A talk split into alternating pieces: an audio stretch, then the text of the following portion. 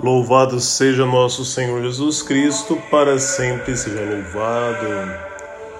Bom dia, hoje é dia 18 de novembro de 2021, memória da dedicação das basílicas de São Pedro e São Paulo. Optamos pela liturgia do tempo comum, o Evangelho de São Lucas, capítulo 19, versículos de 41 a 44, e você pode acompanhar na sua liturgia diária ou na sua Bíblia. Naquele tempo, quando Jesus se aproximou de Jerusalém e viu a cidade, começou a chorar e disse: Se tu também compreendesses hoje o que te pode trazer a paz, agora, porém, isso está escondido aos teus olhos. O Evangelho de São Lucas, capítulo 19, 41 a 44, nos apresenta o choro de Jesus sobre Jerusalém ele viu a cidade e começou a chorar. Que choro é este?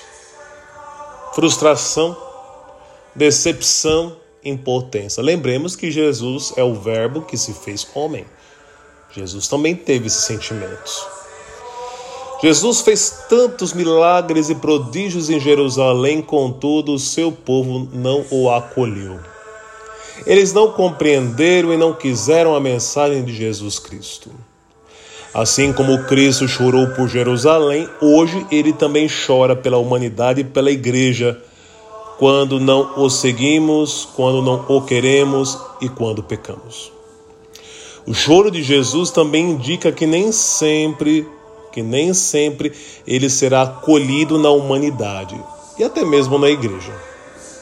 De fato, às vezes investimos na evangelização, porém as pessoas são indiferentes.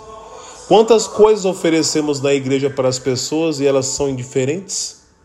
E nem respondem e nem querem participar. Observe que a indiferença não vem de fora, mas de dentro. As próprias pessoas de dentro da igreja são assim. Não querem saber de nada. Ou melhor, parte das pessoas, mas a maioria. Com a pandemia, a indiferença foi socialmente e religiosamente estabelecida. Como está difícil para as pessoas trabalharem em seus interiores e se converterem à palavra de Jesus. Jesus chora porque ele sempre insiste em nós.